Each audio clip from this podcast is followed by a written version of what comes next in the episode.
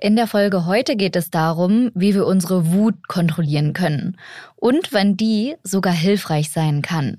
Denn ich muss gestehen, wenn ich sehr wütend bin, schlage ich auch schon mal die Tür hinter mir zu oder werfe ein Handy aufs Bett. Und wenn ich mich so richtig aufrege, dann kommen mir sogar die Tränen. Außerdem klären wir, warum Menschen zu Geisterfahrern werden. Mein Name ist Wiebke Bolle und ich bin Wissenschaftsredakteurin bei Welt. Schön, dass ihr zuhört. Aha. Zehn Minuten Alltagswissen. Ein Podcast von Welt. Vielleicht geht es euch manchmal auch so, dass ihr aus Wut am liebsten in einen Boxsack schlagen würdet. Innerlich kocht ihr, weil euch euer Chef oder die ständig kaputte Tür total nervt. Einige werden laut, wenn sie wütend sind und bekommen einen roten Kopf. Anderen schießen Tränen in die Augen. Wie nur mit dieser Wut umgehen? Und könnte dieses vermeintlich negative Gefühl uns in einigen Situationen sogar nutzen? Psychologen um Heather Lash von der Texas AM University haben kürzlich eine Studie veröffentlicht, die zeigt, Wut könnte uns helfen, Aufgaben mit mehr Erfolg und größerer Hartnäckigkeit zu erledigen. Das heißt, Wut kann unsere Karriere vorantreiben. Natürlich nur, wenn wir nicht ständig ausrasten. Wie wir unsere Wut im Griff behalten, weiß Klaas Hinrich Lammers. Er ist ärztlicher Direktor für Psychiatrie und Psychotherapie an der Asklepios Klinik Nord in Ochsenzoll. Hallo, Herr Lammers, schön, dass Sie heute da sind. Gerne, grüß Sie. Ich würde von Ihnen heute gerne wissen, wie entsteht eigentlich Wut? Wie entsteht Wut? Das kann man sowohl psychologisch betrachten als auch neurobiologisch. Ich glaube, das Psychologische steht hier im Vordergrund. Im Grunde genommen ist Wut ein Zeichen dafür, dass man dabei ist, die Kontrolle über eine Situation zu verlieren, dass man sich bedroht fühlt, dass eigene Grenzen, wichtige Grenzen von anderen Menschen überschritten werden. Und dann ist Wut eine Reaktion, in der man auf der einen Seite wieder in so eine dominante, handelnde Position kommt. Ja, man ist dann auf einmal der Macher, der wütend ist. Und zum Zweiten ist Wut dann auch ein ganz wichtiges Signal an die Umwelt, pass auf, das, was du jetzt machst, das löst bei mir extreme Gefühle aus, das könnte gefährlich werden, also ein Signal, hör auf damit. Und was macht Wut mit uns? Wut gehört zum Leben dazu, wobei man muss immer die Abstufen machen zwischen Ärger und Wut. Wir alle kennen Ärger und Ärger ist ein ganz wichtiges Gefühl, weil es einem auch signalisiert, hier passiert etwas, was für mich bedrohlich ist, nicht gut ist, was meine Bedürfnisse verletzt. Und Ärger und dann auch Wut hat ja was Handlungsaktivierendes. Es gibt einen ja Energie, man, man ist in dem Moment in der Lage oder im Begriff, auf einen anderen zuzugehen, ihn zu bedrohen, ihm ganz klare Signale zu senden. Wut ist die Extremform von Ärger und man kann sagen, das ist eine Abstufung der Intensität. Ich wütend, wenn man sagt, ich war wütend, dann weiß jeder, boah, der war wirklich ganz schön am Rand. Wenn man sagt, ich war ärgerlich, kann man auch denken, ja, das, der war halt verärgert. Also Wut ist eine intensivere ähm, Form von Ärger. Und Wut ist häufig auch so mit einem unmittelbaren Impuls verbunden, jetzt auch was zu tun. Also auf einer Wut sitzen zu bleiben, ist sehr viel belastender, als auf einem Gefühl von Ärger mal sitzen bleiben zu müssen, also es nicht in der Handlung umzusetzen. Genau, wenn Sie sagen, eben darauf möchte man nicht gerne sitzen bleiben, auf diesem Gefühl, wie können wir denn dann damit umgehen? Wie können wir lernen, die Wut zu kontrollieren? Also ich glaube, wir bekommen das in der Regel in unserer Entwicklung von unserer Umgebung gewissermaßen beigebracht. Wir lernen das am Modell. Wenn man Eltern hat, die nie wütend waren, immer sehr kontrolliert waren, wird man auch wahrscheinlich eher so werden. Hingegen, wenn man Eltern hat, wo es immer sehr lautstark herging, man sehr ausgeschimpft wurde oder man merkte, dass ganz viel Emotionen, wird man wahrscheinlich auch eher in diese Richtung gehen. Also insofern lernt man das durch die Umgebung. Und dann ist es im späteren Leben, glaube ich, sehr wichtig, sich immer zu fragen, ist meine Wut jetzt angemessen? Ist es auch vielleicht hilfreich, die zu zeigen?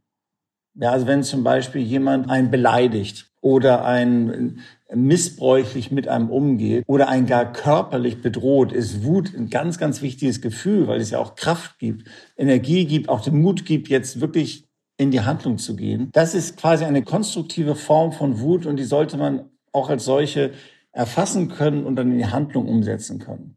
Es gibt aber auch destruktive Wut. Es gibt Menschen, die einfach extrem schnell bei Kleinigkeiten wütend werden, wo man merkt, das hat auch noch andere Ursachen als unbedingt die Situation. Das heißt, andere Menschen würden sagen, wieso ist er denn jetzt so wütend, dass doch eigentlich gar nichts Schlimmes passiert? Und wenn die, die ihre Wut wirklich ernst nehmen und in Handlung umsetzen, dann kann es destruktiv werden, das kann zerstörerisch werden und kann dafür sorgen, dass soziale Beziehungen sehr instabil werden. Und da sollte man eher dran arbeiten, seine Wut zu regulieren. Das heißt, diese Wut versuchen zu senken, nicht in Handlung umzusetzen, sich selbst vielleicht eher zu beruhigen und versuchen zu verstehen, warum reagiere ich eigentlich so extrem emotional.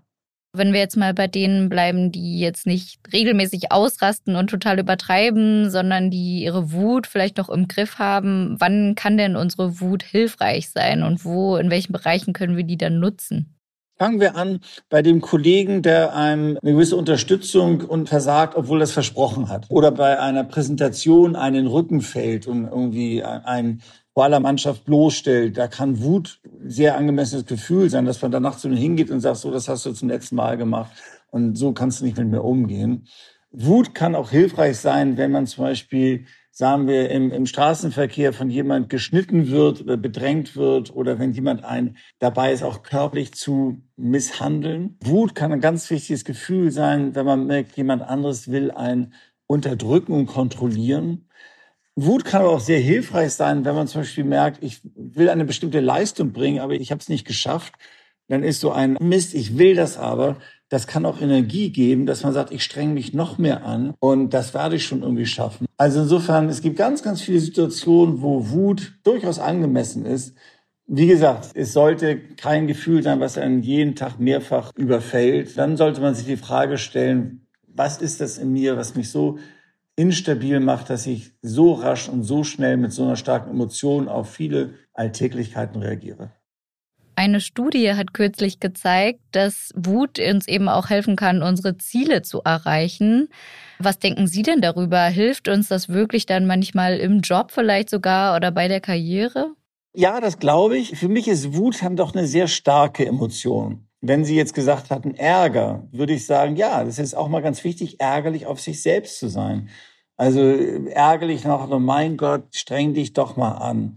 Oder auch ärgerlich, jetzt reiß dich doch mal zusammen. Also dieser gesunde Ärger ist etwas ganz, ganz Wichtiges und der gesunde Ärger kann sich durchaus auch auf ein Selbst richten, ein Antreiber sein. Wut hat dieses Unkontrollierte und schon etwas sehr Impulsives, wo, wo ich mich, aber das wäre auch meine Sprachauffassung, sage, ja, da muss man schon ein bisschen aufpassen, dass wenn man wütend auf sich selbst ist, wir kennen das halt dann auch aus, aus dem Bereich der psychisch kranken Menschen, die an so einer Art von Wut auf sich selbst leiden.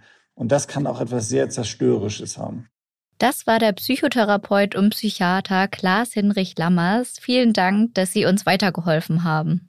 Gleich geht es hier noch weiter mit der Frage, warum Menschen zu Geisterfahrern werden. Werbung Gemeinsam noch günstiger.